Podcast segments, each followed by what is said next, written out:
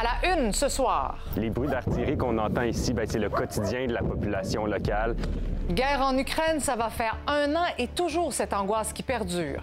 Я боюсь больше всего, чем даже обстрелы, чем прилеты. Я боюсь, что сюда придут опять русские. Transfert en santé, toujours pas d'entente de principe avec le Québec. Je m'attends à ce que la réponse du gouvernement du Québec arrive assez rapidement. Et un témoignage exclusif ce soir. J'avais 16 ans, lui avait 30-31 ans. La présumée victime d'un youtubeur français nous raconte comment elle a dû confronter celui qu'elle admirait. Ah, c'était une journée euh, vraiment, vraiment difficile. J'aurais tellement aimé ça qu'il assume, là. On est rendu là, là. Voici votre fil de la journée.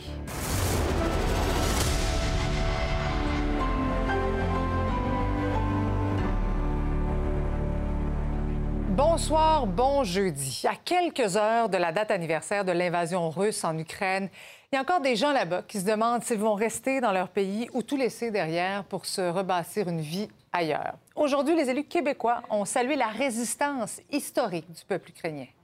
Jusqu'à la fin de cette guerre, les Québécois vont être derrière les Ukrainiens.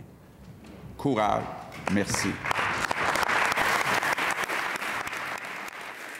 Je retrouve notre envoyé spécial Louis-Philippe Bourdeau, toujours en Ukraine. Louis-Philippe, tu t'es rendu tout près de la ligne de front pour rencontrer des Ukrainiens qui refusent de quitter malgré la menace.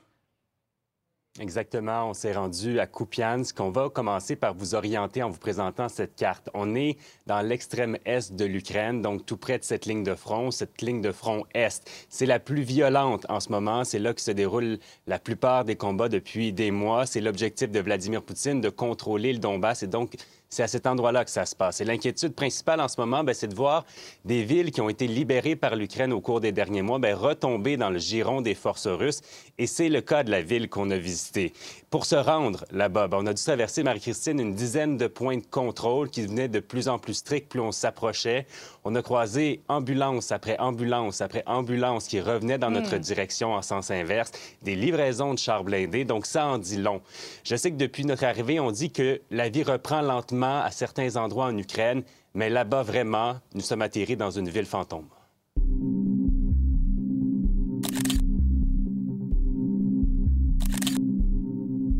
On est en ce moment à quelques kilomètres de la ligne de front, à Kupiansk. C'est une ville qui a été capturée par les Russes au début de la guerre, puis recapturée par les forces ukrainiennes en septembre dernier. Les bruits d'artillerie qu'on entend ici, ben, c'est le quotidien de la population locale.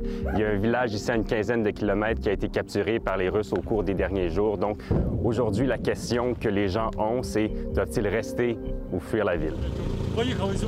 Croisé par hasard, cet homme accepte de nous montrer le chemin vers le lieu de la dernière attaque de mardi.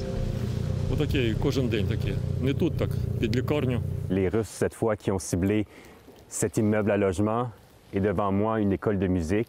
Et à mes pieds, ce qu'on voit en ce moment, ben, c'est les restes du missile qui est tombé ici. Важко. Ну, люди залишаються, тому що ніхто не хоче свою землю кидати. Тут жили, тут будемо жити. On s'est promené plus de quatre heures sur les routes désertes et dans les quartiers abandonnés de Kupiansk. Les ponts sont détruits et les routes sont endommagées. Ça rend tous nos déplacements plus difficiles. En trame de fond, les tirs d'artillerie. Des détonations qui sont incessantes, souvent à quelques minutes d'intervalle. Лично меня уже привыкли. Уже просто слушаем, когда что-то где-то прилетает или улетает. Мы просто слушаем, насколько это далеко от нас. Боюсь больше всего, чем даже обстрелы, чем прилеты. Я боюсь, что сюда придут опять русские. Il y a beaucoup de gens qui attendent de pouvoir rencontrer le nouveau maire, la nouvelle administration. Évidemment, vous pouvez vous l'imaginer, ils ont beaucoup de questions à savoir quelle sera la suite des choses ici. Дуже великий час Куп'янська громада знаходилась в окупації, дуже великі проблеми, які щоб ми ходили свободно, як ми ходили, робили, щоб людей робота була. Старші по будинкам. Вы говорите, вот уезжать, как уезжать, как можно оставить свой дом, своих животных, своих дедушку с бабушкой, которые не могут себя обслужить, их надо обслуживать. Voici ce qu'il reste de la rue principale de Kupiansk. Pas la peine de parler d'économie, il n'y a pas un seul commerce qui a été épargné ici. L'accès à la nourriture est aussi un enjeu. Sans l'aide humanitaire, les citoyens se demandent bien comment ils pourraient survivre. On est présentement dans une cuisine populaire. Il y a énormément d'actions parce que c'est l'un des seuls endroits où les gens du village peuvent obtenir de la nourriture. Donc, les gens qui arrivent avec leur plat en plastique, certains mangent ici, d'autres le ramènent à la maison. Да, да, су, супа. Да, та, так, так. И каша. Каша. Плов, плов, плов. Было бы, конечно, очень, ну, тяжелее было, очень даже тяжело, потому что, я же говорю, зарплаты нету, вот уже по году, можно сказать, у людей нету, ну, вот, я не получала в марте месяц. Les évacuations s'accélèrent à Kupiansk, mais ceux qui restent prennent soin les uns des autres. Et la plupart ont tous le même souhait. Мы готовы все время, но нам хотелось бы как можно меньше, потому что хочется, чтобы уже наконец пришел мир. Победа. Только как порой, кроме победы ничего.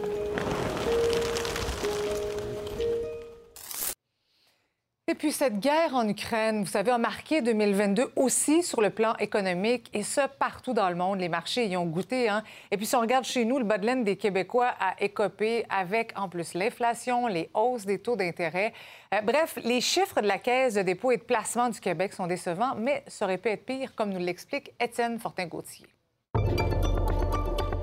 Sur les marchés, 2022 a été la pire année en 50 ans. La Caisse de dépôt et de placement du Québec termine avec un rendement de moins 5,6% en 2022. C'est quand même mieux que son indice de référence qui lui a un résultat de moins 8,3 Dans un contexte compliqué, Charles Lemont a voulu rassurer les Québécois. Il faut toujours prendre un pas de recul, mais depuis une période de turbulence, depuis trois ans, où est-ce qu'on a vécu des extrêmes, nos actifs sont plus élevés de 62 milliards. Euh, les pensions sont nullement à risque, les régimes sont pleinement capitalisés. La situation financière de leur régime est, est- est- est très, très, très rassurante et euh, il n'y a pas d'inquiétude à avoir. Reste que pour la Caisse, la dernière baisse aussi importante, c'était en 2002 et en 2008. 2022 a été marqué par le scandale de Celsius, une firme de crypto-monnaie où la Caisse a investi 200 millions de dollars, une somme qui s'est finalement évaporée. Quelle leçon vous tirez de cette aventure-là? On avait une bonne intention, on voulait transformer euh, l'entreprise comme on fait toujours en capital de risque, mais est-ce que c'était une bonne décision? Non. Personne n'est content de cet investissement-là. Et de notre côté, je veux dire, on a tiré les leçons qui s'imposent et en ce sens-là, ça reste une exception dans notre portefeuille d'ensemble. La Caisse a confirmé aujourd'hui s'être tournée vers les tribunaux, accusant Celsius de représentation fausse et trompeuse. Et la Caisse le dit très clairement aujourd'hui, les cryptos, c'est terminé pour nous. La Caisse est propriétaire de plusieurs immeubles à travers le monde et dans un contexte où plusieurs tours à bureaux sont en partie vides, certains de ces actifs-là ont été vendus, d'autres transformés. Et en 2022, la Caisse a investi dans plusieurs projets résidentiels abordables, notamment des logements partagés et des résidences étudiantes. Et on va vers plus effectivement de besoins d'accessibilité au logement. On voit que c'est un sujet qui est mondial. Ma conviction, euh, c'est que quand on répond à un besoin des communautés, eh bien, on est capable de euh, générer une performance et une, euh, une rentabilité durable. Et fait peu connu, la chaîne controversée Fox News est locataire d'un immeuble qui appartient à la Caisse de dépôt et de placement du Québec. C'est le 1211 avenue des Amériques à New York. Et ces derniers jours, la Caisse a convaincu Fox News et ses propriétaires de resigner un bail jusqu'en 2042. On connaît la Caisse pour son projet de REM, mais son président et chef de la direction dit qu'elle pourrait faire une proposition pour développer le projet de nouveaux trains entre Québec et Toronto. La proposition de TGF. Le corridor Québec-Windsor. Que ce soit un train à grande fréquence ou même un train à grande vitesse. Donc, on suit le projet avec intérêt et on va, le- va s'impliquer dans les prochains mois, voir qu'est-ce qui en ressort, quelle est la décision du gouvernement, puis on verra pour la suite. En attendant, la priorité de la Caisse, c'est d'ouvrir le REM de la rive sud. Et on nous a dit aujourd'hui que ça devait encore se faire ce printemps. Ici, entre les murs de la Caisse, on se dit que l'anormalité qu'on a connue sur les marchés en 2022 pourrait peut-être devenir la normalité, au moins pour les prochains mois. Je pense qu'il faut inscrire 2023 dans la même genre de tendance que 2022. Il va y avoir de nombreux défis. Donc, il faut voir 2023 vers une année de transition avant peut-être trouver un équilibre. On est positionné pour faire face à ça. Mais les gestionnaires du bas de laine des Québécois disent que leur portefeuille est mieux positionné que celui de ses concurrents quand les marchés vont bien ou qu'ils vont mal. Maintenant, pour analyser ces résultats, je poursuis la discussion avec Pierre-Yves McSween, chroniqueur économique. Bonsoir, Pierre-Yves. Bonsoir. La Caisse de dépôt, on l'a vu, affiche un rendement négatif pour l'année 2022, mais ce n'est pas vraiment une surprise. Non, parce que les marchés euh, financiers ont moins bien performé que ça. Le Nasdaq, le S&P 500, même le TSX en général. Donc, ce n'est pas surprenant. Là où c'est intéressant, c'est de voir la diversité de la caisse dans ses placements, des placements qui ne sont pas évalués de la même façon, ce qui fait en sorte que notre rendement est un petit peu plus tempéré. Mais qu'est-ce qui a fait particulièrement mal à la caisse? La caisse, quand elle a des placements à revenus fixes, des titres à revenus fixes, c'est-à-dire que ces titres-là baissent de valeur quand les taux d'intérêt montent. Alors, évidemment, quand on a des déposants qui veulent ce genre de titres-là, puis qu'on prend des, des placements sur 20, 25, 30 ans, l'impact est plus grand. Et donc, on a fait un rendement très négatif sur ce type de, type de revenu-là. Mais en compensation, on a à la caisse des, types de placements qui ne sont pas réévalués aussi drastiquement selon l'humeur de la bourse. Par exemple, des placements en infrastructure. La caisse ne va pas dire on va dévaluer le REM nous-mêmes mmh rapidement ou on va dévaluer des actifs immobiliers. Donc, ça contrebalance le rendement négatif des titres à revenus fixes. Qu'est-ce qui, qu'est-ce qui, distingue la caisse d'un particulier au niveau de la capacité à faire du rendement? Ben vous et moi, on va éventuellement mourir, je vous l'apprends peut-être, mais on va dévaluer en capacité de prendre du risque. On va vieillir. Mm-hmm. On ne peut pas continuer à prendre du risque jusqu'à la fin de nos jours, tandis que la caisse, voit des déposants qui sont parfois à l'infini. Et donc, comme la vie est infinie, l'horizon est à l'infini, on peut prendre du risque pour une personne de 65 ans qu'on ne prendrait pas si on avait un placement individuel. Quand on parle du, du bas de laine des Québécois, c'est-à-dire la caisse, ça englobe les placements de qui finalement? Bien, ça englobe beaucoup de choses. Le Fonds des générations, euh, le REGOP, le régime de, retraite des employés du gouvernement, euh, la Société de l'assurance automobile. Donc, c'est un ensemble de déposants qui n'ont pas tous les mêmes objectifs. Et c'est pour ça que la Caisse n'est pas maître de son rendement. Elle est maître de placer de l'argent en fonction de la demande des déposants. Et c'est pour ça qu'on ne peut pas dire comment se fait que moi, j'ai fait plus de rendement ou moins de rendement que la Caisse. C'est parce qu'on n'a pas la même vie et les mêmes objectifs. Mm-hmm. En terminant, un petit mot sur euh, la possibilité que la Caisse développe un, projet de train entre Québec et Toronto. on l'a bien vu dans le reportage d'Étienne. Mhm. Oui, bien en fait, la Caisse va juste évaluer ces, choses. Hein. C'est un peu comme le REM, c'est-à-dire est-ce qu'il y a un intérêt de la part du gouvernement? Oui. Est-ce qu'on peut rentabiliser ça en mettant des, flux monétaires qu'on peut prévoir? C'est-à-dire, si on investit 100, 200, 300 millions, qu'est-ce que ça donne comme rendement? Et puis, quelle est notre marge de risque? Mais la Caisse va toujours investir au Québec s'il y a de l'argent à faire, parce qu'il y, a un double rendement, il y a un double, une double mission. Un, faire du rendement pour les déposants et deux, contribuer au développement économique du Québec, évidemment. Bien sûr. Pierre-Yves McSween, merci beaucoup. Au revoir. D'ailleurs, pour lire toutes les chroniques de, de Pierre-Yves, euh, vous pouvez aller faire un tour sur notre site Internet nouveau.info.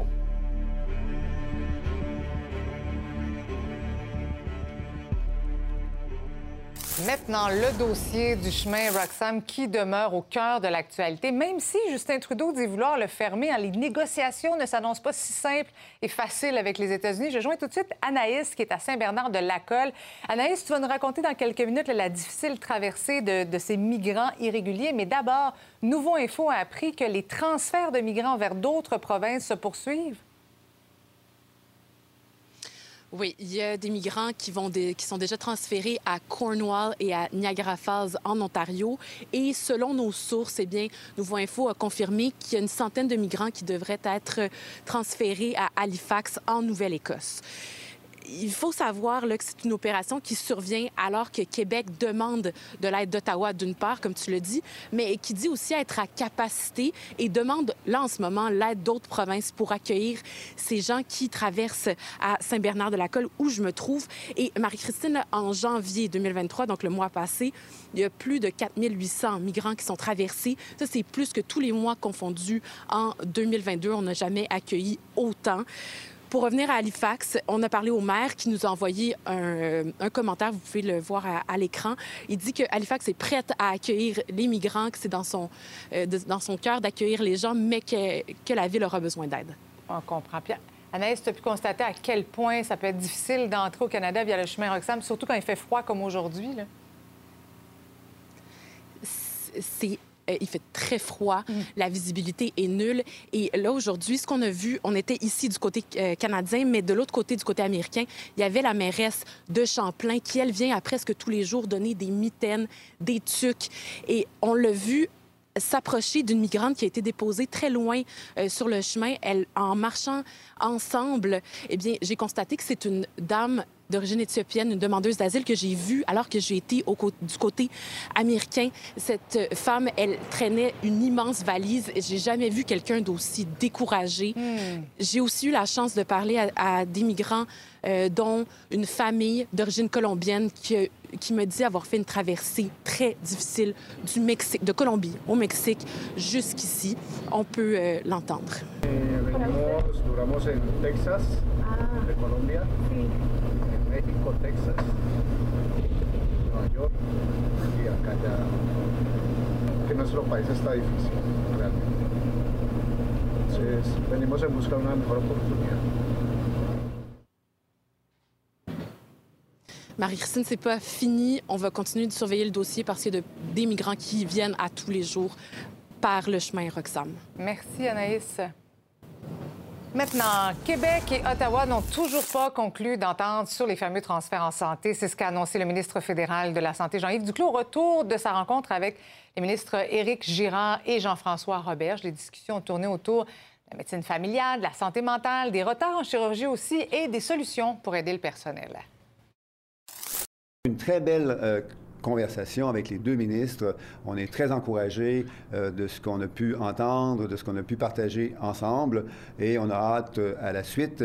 La suite, bien, c'est de recevoir de la part du gouvernement du Québec une lettre qui serait une lettre reconnaissant une entente de principe pour que le gouvernement du Québec puisse à sa façon, établir un plan d'action sur la base de ces grandes priorités communes J'analyse tout ça avec notre collaborateur Victor Henriquez, expert en relations publiques. Bonsoir, Victor. Bonsoir, Marie-Christine. Donc, toujours pas d'entente. Qu'est-ce qui peut bloquer, selon toi? Ben, en réalité, pas grand-chose, Marie-Christine, parce que on l'a bien entendu de la part du ministre aujourd'hui, Québec doit envoyer une simple lettre pour dire qu'il y a une entente de principe et établir son plan d'action. Quand on regarde ça, je pense que c'est une question de jour avant qu'on s'entende. Euh, on a vu mmh. quatre ententes aujourd'hui donc euh, ça devrait venir assez rapidement. Mhm. Non, mais c'est quand même pas si simple que de faire un, virement Interac. Mais est-ce que c'est vraiment une, négociation dont il est question en ce moment? Non, et justement, c'est ça l'enjeu. Et c'est pour ça que c'est vrai que c'est pas simple, mais en même temps, ce n'est pas non plus un moment où est-ce qu'on discute des montants. Les montants ont été clairement établis par le gouvernement. Où il y a trois types de montants. Il y a le montant global, il y a le montant de l'entente bilatérale, c'est ce qu'on discute en ce moment, et il y a un montant d'urgence qu'on a vu également dans les quatre ententes des provinces. Donc, on ne négocie pas sur les montants, mais on peut établir différentes balises. Dans le fond, ce que le gouvernement veut faire à ce moment-ci, c'est de créer une espèce de compétition entre les provinces en les obligeant à mmh. publier des objectifs qui vont pouvoir se comparer d'une province à l'autre avec le même type de montant. Mais dis-moi, est-ce qu'il y, a urgence pour le Québec, mais aussi pour le fédéral, de s'entendre sur cet enjeu? Alors, du côté du fédéral, on voit bien que si les ministres se déplacent dans les provinces parce qu'ils veulent en arriver rapidement à une entente avant le budget fédéral et rapidement pouvoir dire que le dossier est derrière eux, on a vu une accélération de ce dossier-là depuis le mois de janvier. Maintenant, du côté de Québec, il faut savoir qu'aujourd'hui, on nous a annoncé qu'on aurait un budget provincial le 21 mars et je suis convaincu que le ministre Girard veut avoir les sommes en main ou du moins une entente de principe pour pouvoir mettre ces sommes-là dans son prochain budget provincial et ainsi se rapprocher d'un équilibre budgétaire dans une situation financière qui, disons-le, est quand même difficile au Québec cette année. Oui. Puis Ottawa, euh, Victor a beaucoup parlé de reddition de comptes et de publication de données dans ce dossier de transfert de santé. Mais concrètement, qu'est-ce que ça veut dire? Alors, c'est l'élément intéressant de cette entente-là, Marie-Christine, parce que c'était un peu nébuleux au moment de la première annonce. Et là, ce que l'on voit dans les différentes ententes signées avec les provinces, c'est que dans le fond, la province va avoir à dire quels sont ses objectifs. Qu'est-ce qu'on veut atteindre dans les moments spécifiques, dans les endroits spécifiques, par exemple en santé mentale ou en santé familiale, par exemple. Une fois qu'on va avoir ces données-là de la part du fédéral, on va les publier.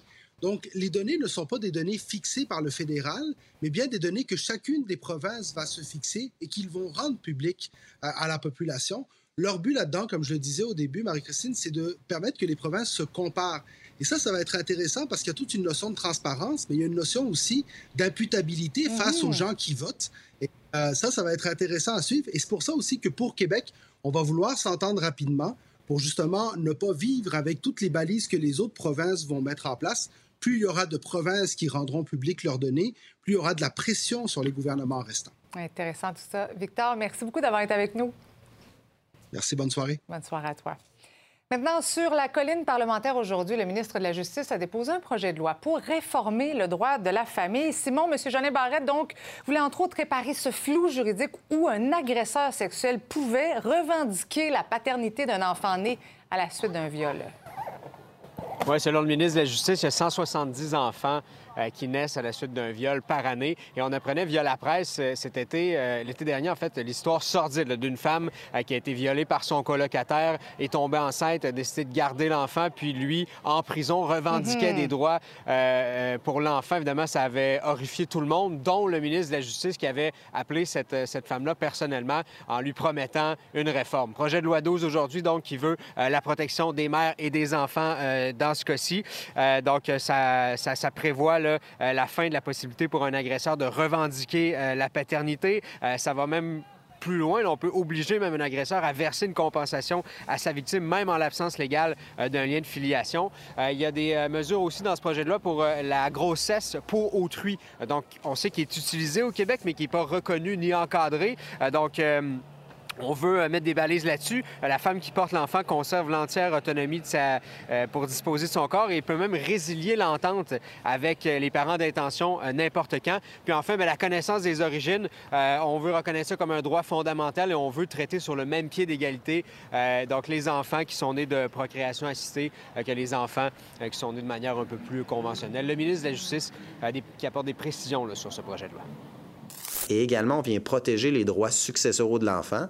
Donc, l'enfant, même s'il n'y a pas de lien de filiation avec le violeur, il va pouvoir être un successible, il va pouvoir hériter de sa lignée. Donc, on vient protéger le droit de l'enfant en matière de succession. C'est pas nécessaire d'avoir une reconnaissance en matière criminelle de la culpabilité euh, de l'accusé. La mère va pouvoir prendre un recours en matière civile où le fardeau de preuve est beaucoup moins élevé. Simon, autre sujet maintenant. Le ministre des euh, Finances a annoncé la date de dépôt du prochain budget du Québec.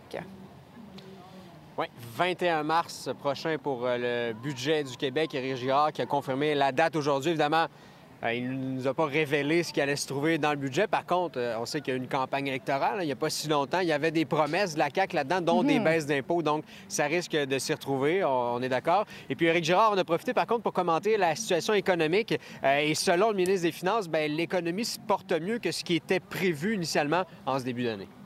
En même temps qu'on a des nouvelles que euh, les données sont un peu meilleures en début d'année, on a la situation où l'inflation se comporte tel que prévu par la Banque du Canada, c'est-à-dire que l'inflation diminue. Donc, de ce côté-là, on voit ce qui se passe au niveau de l'inflation, qui est exactement ce que la Banque centrale veut, et donc la nécessité d'autres hausses de taux est, est, euh, moins probable.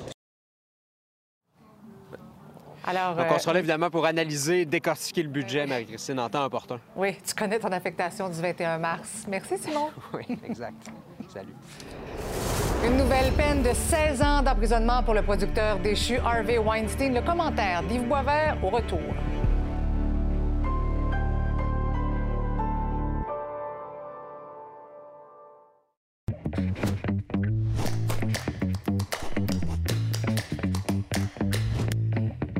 Salut Yves. Salut Marie-Christine. Donc, le producteur déchu Harvey Weinstein, qui est condamné à 16 ans de prison pour viol, mais il faut dire quand même qu'il purge déjà une peine de 23 ans d'emprisonnement. Oui, il pur- il purge une peine de 23 ans pour des actes commis à New York. Euh, ce dossier-là est en appel et c'est pour ça que, euh, parce qu'il ne faut pas oublier qu'il va avoir bientôt 71 ans et euh, comme euh, là, là, ça c'est des anciennes images parce que le- maintenant il est en chaise roulante et il n'a il a pas l'air en très bonne santé. Il y en a qui se demandaient si ça valait même la peine de faire d'autres procès parce qu'il y a plus de 90 femmes qui se sont manifestées pour dire qu'elles avaient été 90. agressées. 90 qui se sont manifestées, ouais, pour dire qu'elles avaient été agressées par euh, Weinstein au fil des ans. Mais donc, on a, fait ce procès à, à Los Angeles et là, il y avait quatre plaignantes. Et euh, ça n'a pas été un si grand succès pour l'accusation, il faut le souligner. Il n'y a que dans un dossier euh, qui implique une, actrice euh, européenne dont l'identité a été protégée, qu'il a été euh, déclaré coupable. Dans un autre, il a été acquitté. Et pour deux autres, deux personnes qui s'étaient nommées, Il y a, pas, il y a eu une, une, mésentente du jury. Donc, bref, c'est pour une victime que la juge l'a condamné à 16 ans. Lui a imploré le tribunal en disant, écoutez, si vous me condamnez à une peine trop sévère, c'est de la prison à vie, en fait, compte tenu de mon âge et de l'autre euh, sentence. La juge, manifestement, n'a pas été émue par euh, ces arguments-là. Mm-hmm. Et il faut dire aussi que la, victime a raconté l'impact euh, très destructeur que ça a eu sur sa vie. Mais tu sais, tout ça, Yves, part de 2017 et il y a eu par la suite le mouvement MeToo. Il faut quand même le, le, le rappeler. Là. Ben, en fait, c'est justement de ça que je voulais parler, c'est qu'en fait, le mouvement existait depuis 2007, MeToo, mais c'était un peu en dessous du radar. Et là, en 2017, le New York Times publie l'histoire d'une vingtaine de femmes victimes euh, de Harvey Weinstein et au fil des années et qui se nommaient, qui s'étaient euh, fait photographier. Et ça a eu un impact tellement grand, Marie-Christine, que euh, ça a créé des vagues partout à travers le monde. Euh, ici, bien sûr, ça a mené à, beaucoup de, dénonciations, d'accusations criminelles. Euh, en France, bien sûr. Euh, moi, je me souviens que j'étais aux Jeux olympiques en, Corée, Marie-Christine, et, là, il y, avait, il y avait des scandales sexuels. Il y a une procureure qui avait accusé le procureur-chef de la Corée. Il y avait le poète national aussi qui avait été dénoncé. Bref, le cas d'Harvey Weinstein, ça va rester dans l'histoire comme un, moment où les choses ont changé dans le, domaine des dénonciations mhm. des agressions sexuelles. Euh, et, donc, cette condamnation, parce qu'en plus, ça finit par une condamnation, une décondamnation. Oui, mais, il peut quand même faire appel. Oui, il peut faire appel et déjà, les, ses avocats l'ont manifesté. On ne sait pas comment ça va finir, mais en tout cas, les vagues que ça a créées et la conclusion que ça amène, elles, durent encore et on les voit chez nous euh, devant mm. les tribunaux et dans les discussions qui continuent à ce sujet-là sans arrêt. Merci Yves. Merci. Une nouvelle vous fait réagir, vous avez une histoire à partager, un sujet d'enquête à nous transmettre. Je vous invite à nous écrire à l'adresse courriel suivante, ma nouvelle à commercial nouveau.info. C'est l'heure de retrouver notre animatrice des bulletins locaux. Bonsoir, Lisa Marie. Bonsoir, Marie-Christine. Le quotidien des réfugiés ukrainiens ici n'est pas toujours facile. Hein? Ah non, ils font preuve d'une grande résilience. Hein. Beaucoup de parents qui fuient le pays pour offrir une meilleure vie à leurs enfants. Depuis mai 2022, le Centre de services scolaires du, Val, du Val des Serres, en Estrie, a intégré 17 jeunes Ukrainiens dans ses écoles. Et ce soir, on vous présente Daria. Elle a 17 ans. Elle habite à Granby depuis le mois d'octobre. Elle est arrivée d'Ukraine avec son petit frère de 3 ans et ses parents. Elle a encore de la famille et des amis en Ukraine et ma collègue Alexandra Paril l'a rencontrée. Elle a même pu échanger avec elle en français. À distance, c'est très difficile pour euh, l'amitié. Ouais. Est-ce que tu pensais, après autant de mois, presque un an que tu es au Québec, est-ce que tu penses rester au Québec aussi longtemps? Euh, plus, je peux Tu veux retourner en Ukraine? Qu'est-ce, que qu'est-ce qui te manque en Ukraine? La vie. La vie la vie d'avant. Je comprends. loin d'être facile pour mm. ces jeunes. Un reportage complet sur nouveau.info et au fil Estrie dans un instant. Bon bulletin. Bon bulletin.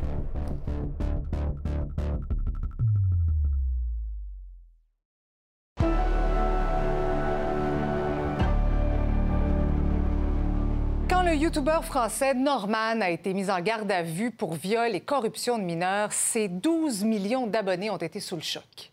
Papa te fait un bisou en Wi-Fi. En même temps, euh, c'est vrai que dans l'éducation, c'est parfois important de mettre un petit coup de collier. C'était une superstar du web. Hein. Ses vidéos ont été vues 2,7 milliards de fois. Il y a au moins sept jeunes femmes qui ont porté plainte contre lui. Pourquoi je vous en parle ce soir? C'est que l'une des plaignantes, la première à avoir levé la main, c'est une Québécoise. Elle était, comme tellement d'ados, une vraie fan de Norman. Elle est entrée en communication avec lui et s'est installée une relation malsaine et déplacée. La jeune femme a décidé de porter plainte. Le populaire YouTuber de 35 ans a été arrêté en décembre et Maggie a dû aller en France confronter celui qu'elle adulait. Maggie, résume-moi ta relation avec le YouTuber Norman. Euh, ben, ça a duré presque un an, neuf mois. Euh, j'avais 16 ans. Lui avait 30-31 ans. C'était de la manipulation. Euh, mais au début, c'était très inoffensif, hein, mais ça s'est rapidement transformé en quelque chose de très malsain, euh, des demandes excessives de photos dénudées, euh, en sous-vêtements, puis le sans sous-vêtements, puis écarte plus les jambes. Là. C'était vraiment euh, très fou comme demande là, qu'il pouvait. Mais toi, tu étais complètement fan de ce gars-là. Oui, c'est ça. Ça faisait des années depuis que j'étais tout petite, depuis que je pouvais ouvrir YouTube, que j'étais complètement fan de ce YouTuber-là, comme plein d'autres quand j'étais enfant. J'ai continué à évoluer en tant que personne, mais il y a eu euh, le MeToo euh, en été 2020. Quand j'ai fait ma dénonciation, c'était juste pire. Il y avait tellement de victimes, ça ne s'arrêtait plus. Euh, Combien de personnes t'ont contacté pour ça? ben là, on a fait un dossier avec vraiment toutes les victimes à l'intérieur, puis il y en a 45, 43, je sais plus, dans la quarantaine. Comment as-tu réagi quand tu as appris que Norman était en garde à vue? Première nuit en garde à vue pour euh, Norman, suivi par euh, 12 millions de personnes sur les réseaux sociaux. Norman Tavo est interrogé ici par la brigade de protection des mineurs pour des accusations de viol et de corruption de mineurs. Je l'ai appris comme environ une semaine avant qu'il allait être mis en garde à vue. Là, je devais prendre des vacances à mon travail, je devais trouver des billets d'avion, essayer de trouver la somme d'argent importante, de, de payer les billets d'avion, un hôtel, tout ça, tellement dernière minute, une semaine avant. Mais pourquoi tu devais aller là-bas, obligatoirement? Pour le, pour le confronter. La journée de la confrontation, comment ça se passe? Ah, c'était une journée euh, vraiment, vraiment difficile. Je suis arrivée là à 1h de l'après-midi, puis la confrontation, je l'ai fait à 19h. Euh, ça a été tellement long. Il y avait d'autres victimes avec moi, puis on savait pas qui passait avant l'autre. Donc, euh, moi, pendant que j'étais dans la salle d'attente avec mon avocat, je voyais les victimes partir, revenir en larmes, une autre qui part, une autre qui revient en larmes. Lui, ça faisait 36 heures qu'il était en garde à vue. Euh, il est assis devant moi de dos. Il est très, très près de moi, là, comme si je croise une jambe, ma jambe m'accote sur sa chaise, là, donc il est très près de moi. Il est de dos? Il est de dos. Il peut pas me regarder et il peut se retourner juste une fois quand que la policière demande d'identifier la personne derrière lui. Euh, moi, quand il s'est retourné, j'ai pas été capable de le regarder, donc j'ai juste regardé la policière. Mais est-ce que toi, tu peux t'adresser directement non. à Norman? Non, je peux pas. Mais je peux m'adresser à son avocate qui me pose des questions. par contre. Il a avoué qu'on se parlait. Il a, tout ce qu'il dit, c'est qu'il se souvenait pas que j'avais dit que j'avais cet âge-là. Mais il y a des messages qui le disent clairement de euh, plus tu grandis, plus t'es bien faite. Ça montre que c'est un corps en développement, là, tu sais. J- J'aurais tellement aimé ça qu'il assume, là, tu sais. c'est- On est rendu là, là, tu sais. On est toutes là, toutes les victimes sont là. On te confronte presque toutes aujourd'hui. Avoue, là, tu sais, t'es rendu là, t'es assis devant deux policiers. Je sais pas, il il avait l'air très indifférent à ce qui se passait. Est-ce que tu as trouvé ça difficile de euh, dénoncer une personne qui avait 12 millions d'abonnés, qui était adulée par plein de monde? Est-ce que toi-même, tu as été victime par la suite euh, d'un certain euh, harcèlement de la part Oui, des internautes? Totalement. Des menaces de mort, des insultes en, en message vocal. Ou des fois, même si tu seras reconnu coupable, j'irai quand même te péter la gueule. Car tellement, tu es une chienne. Il y en a- il y a même des gens qui ont contacté mon emploi tu sais, pour que, pour que, me- que je pour qu'ils me, me licencient. Là. Tu sais, Vraiment, c'est, ça a été vraiment difficile. euh, beaucoup de tristesse, beaucoup de, beaucoup de, peur, stress. De, de stress. euh, mais je pense qu'au fond aussi, je suis très fière de ça. Ouais. Et concernant l'enquête comme telle, Norman Tavo a été relâché pour l'instant sans accusation, mais le parquet de Paris poursuit son analyse des preuves. YouTube, pendant ce temps-là, a démonétisé sa chaîne, donc ça veut dire que Norman ne fait plus d'argent avec ses vidéos. Je poursuis la discussion avec Myriam Dubé, qui est professeure à l'École de travail social de l'UQAM. Bonsoir, Madame Dubé. Bonsoir, euh, vous allez bien? Oui, ça va bien. Dites-moi, il y a tout un rapport de pouvoir hein, qui peut s'installer entre un fan et une idole. Oui, effectivement. Puis comme Maggie vient de l'expliquer, puis euh, elle a eu beaucoup de courage de dénoncer, puis ça a ouvert aussi la voie à d'autres victimes euh, après elle.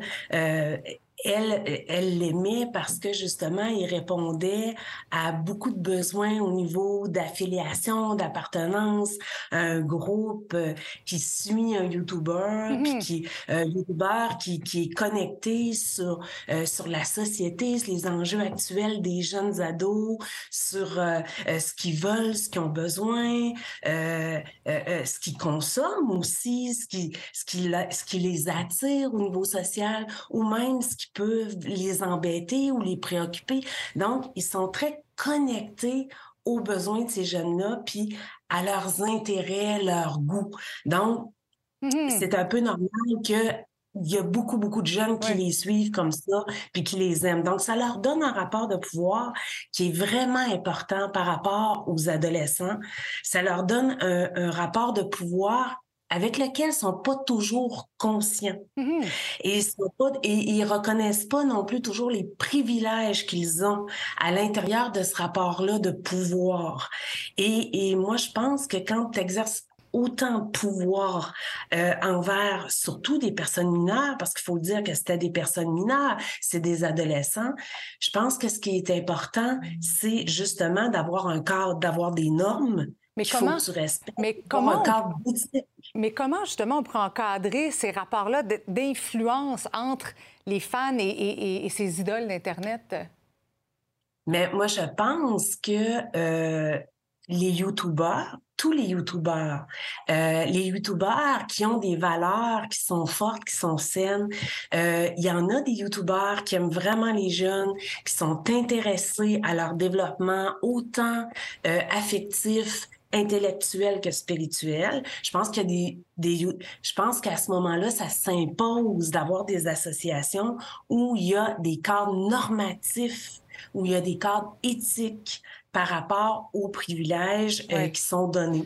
Mais On ça- le voit hein, dans les médias, les radiodiffuseurs ont des cadres d'éthique à Ouais, ouais. respecter. Ouais. À ce moment-là, pourquoi les youtubeurs en auraient pas comme nos radiodiffuseurs? Donc, il, Mais il y a des choses à Oui, mais c'est quand même pas né d'hier, euh, ce rapport euh, entre les fans et les idoles. Moi, je me rappelle, j'étais complètement en amour avec Marc-André Coallier du Club des 100 watts. Mais bon, Mhm. les réseaux Mhm. sociaux ont amené une facilité d'entrer en contact avec les personnalités publiques. Là, c'est plus euh, des lettres comme dans le temps. Donc, est-ce qu'il faudrait pas sensibiliser les jeunes, les parents et les youtubeurs aussi à tout ça?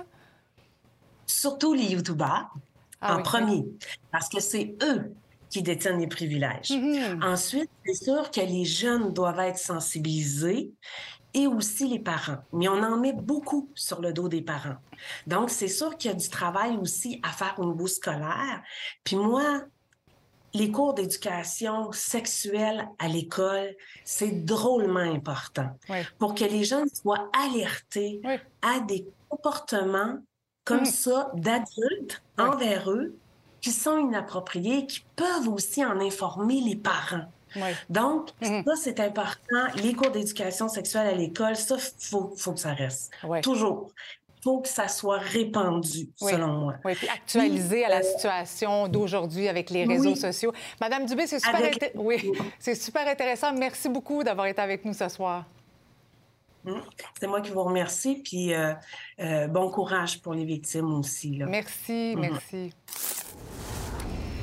Maintenant, l'enquête publique du coroner sur l'affaire Carpentier se poursuit au Palais de justice de Québec. Les premiers policiers à avoir aperçu les corps des fillettes ont témoigné aujourd'hui. Puis il y a d'autres détails entourant le manque de communication entre les policiers qui font encore surface.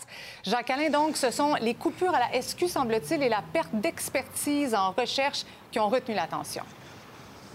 Oui, tout à fait, Marie-Christine. Le premier témoin appelé ce matin, le policier maintenant retraité, André Bernard, ne s'est pas gêné pour pointer du doigt les coupures dans les euh, services d'urgence à la Sûreté du Québec entre 2012 et 2020. C'est un policier qui a beaucoup d'expérience, euh, d'expertise notamment en recherche sur le terrain, qui coordonnait le groupe qui a découvert le 11 juillet euh, le corps des fillettes. On sentait très bien la frustration dans son témoignage. Ce qu'il nous a expliqué, c'est qu'entre 2012 et du- 2019, il a constaté d'importantes coupures dans le module d'urgence où il travaillait à Mascouche, qui serait passé d'une trentaine d'agents à moins d'une dizaine jusqu'en 2019, où le MU, le module d'urgence, a été tout simplement fermé. Mais un an plus tard, la SQ crée cette fois-ci un module d'intervention, mais à part passer de MU à MI, on ne constate là, euh, aucune différence entre ces deux rôles-là, si ce n'est que la perte d'expertise qui en est ressortie, avec des policiers avec peu ou pas d'expérience qui euh, composent cette nouvelle unité, la formation continue qui semblait aussi là, euh, être déficiente, du moins plus que l'ancienne formule. Il conclut son allocution avec un message très, très clair. Il faut former et reconnaître l'expertise des spécialistes en recherche parce qu'on a beau avoir des effectifs, s'il n'y a pas de spécialistes, ça ne sert pas à grand-chose. Puis chaque année, les, les équipes sur le terrain, semble-t-il, n'avaient pas idée qu'ils cherchaient des jeunes filles? Bien, en effet, là, toujours selon son témoignage, qui a été corroboré par le deuxième témoin du jour, le sergent Martin Boulanger, qui est celui qui a mobilisé des membres de l'équipe d'urgence. Les premières équipes sur le terrain n'avaient absolument aucune idée de ce qu'ils cherchaient.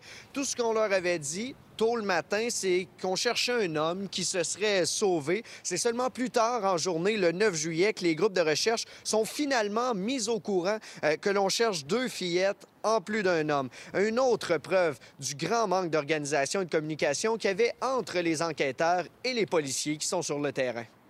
Merci, Jacques-Alain. Bonne soirée. Il n'y a pas que le marché immobilier qui est affecté par la hausse du taux directeur. Ça a aussi un impact sur les ventes de voitures. On en discute au retour.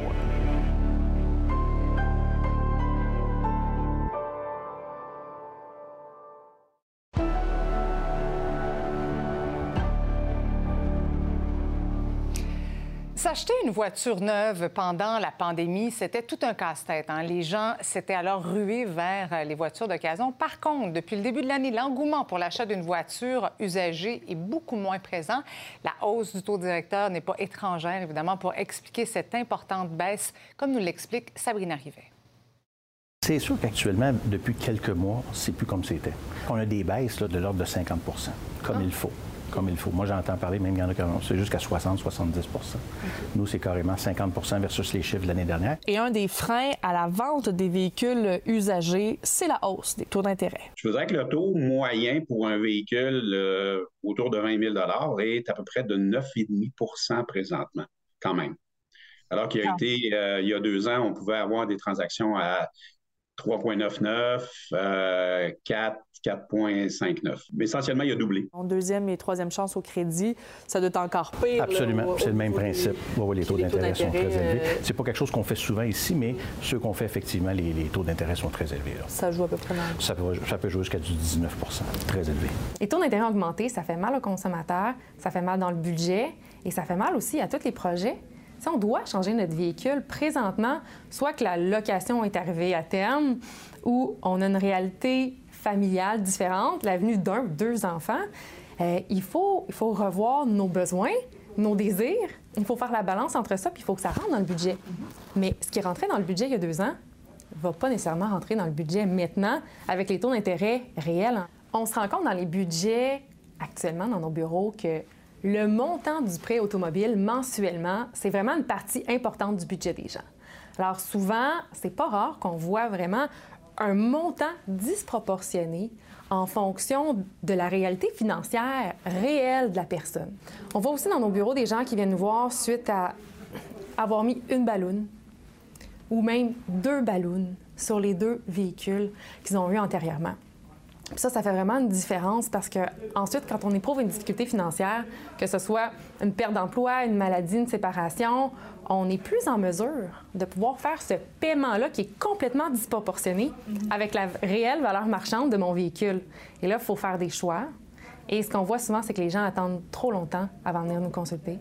Ils sont complètement étouffés, égorgés. On voit beaucoup, beaucoup ces temps-ci, je te dirais, on voit beaucoup de saisies de salaire, de saisies de compte bancaire. Les gens attendent à la dernière minute avant de venir nous voir. Et c'est ce ce qu'on se rend compte présentement avec la réalité actuelle. Si on n'a pas besoin nécessairement de faire une transaction, le- la prudence nous amènerait à, recommander aux gens d'attendre peut-être un peu plus tard pour le printemps. On va voir qu'est-ce que la prochaine euh, hausse ou pas euh, des taux d'intérêt avec la Banque du Canada. Donc, peut-être attendre un petit peu. Les prix ne devraient pas augmenter par contre, mais euh, il y a encore beaucoup d'incertitudes dans le marché.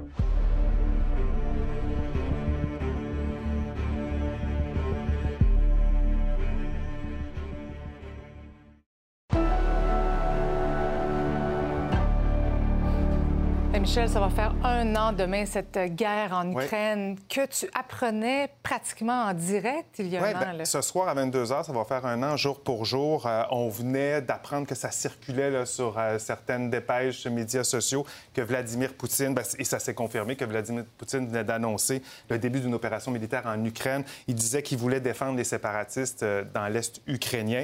Et on est- on l'a appris en même temps euh, à la spécialiste en politique étrangère, euh, et Qu'on a vu par après Mhm. sur plusieurs euh, médias. Ben, elle sera avec nous ce soir. On va revenir sur ces un an euh, de guerre euh, meurtrière là-bas. Oui, et ces reportages de notre envoyé spécial, Oui, Louis-Philippe. Également, qui est au front. hein. Oui, exactement. Et au débatteur, on va complètement Ah, ailleurs. ailleurs. L'ouverture, des heures d'ouverture des bars. Oui, euh, dans le cadre de la Nuit Blanche, en fin de semaine, il y a certains bars qui vont être ouverts toute la nuit. Puis on vous demande ce soir, est-ce qu'on devrait permettre aux bars de rester ouverts toute la nuit? À l'année. Ça se fait en Europe, ça également. On va en débattre ce soir avec Victor Enriquez. On aura Déborah Cher-Enfant avec nous et deux débatteurs invités, Maude Goyer et Mathieu Ménard. Lui, c'est un propriétaire de trois bars Ah à? Montréal. On va voir ce qu'il en pense. Merci, bon Bye, bonne soirée. Excellente soirée à notre antenne. On se retrouve demain, 17h.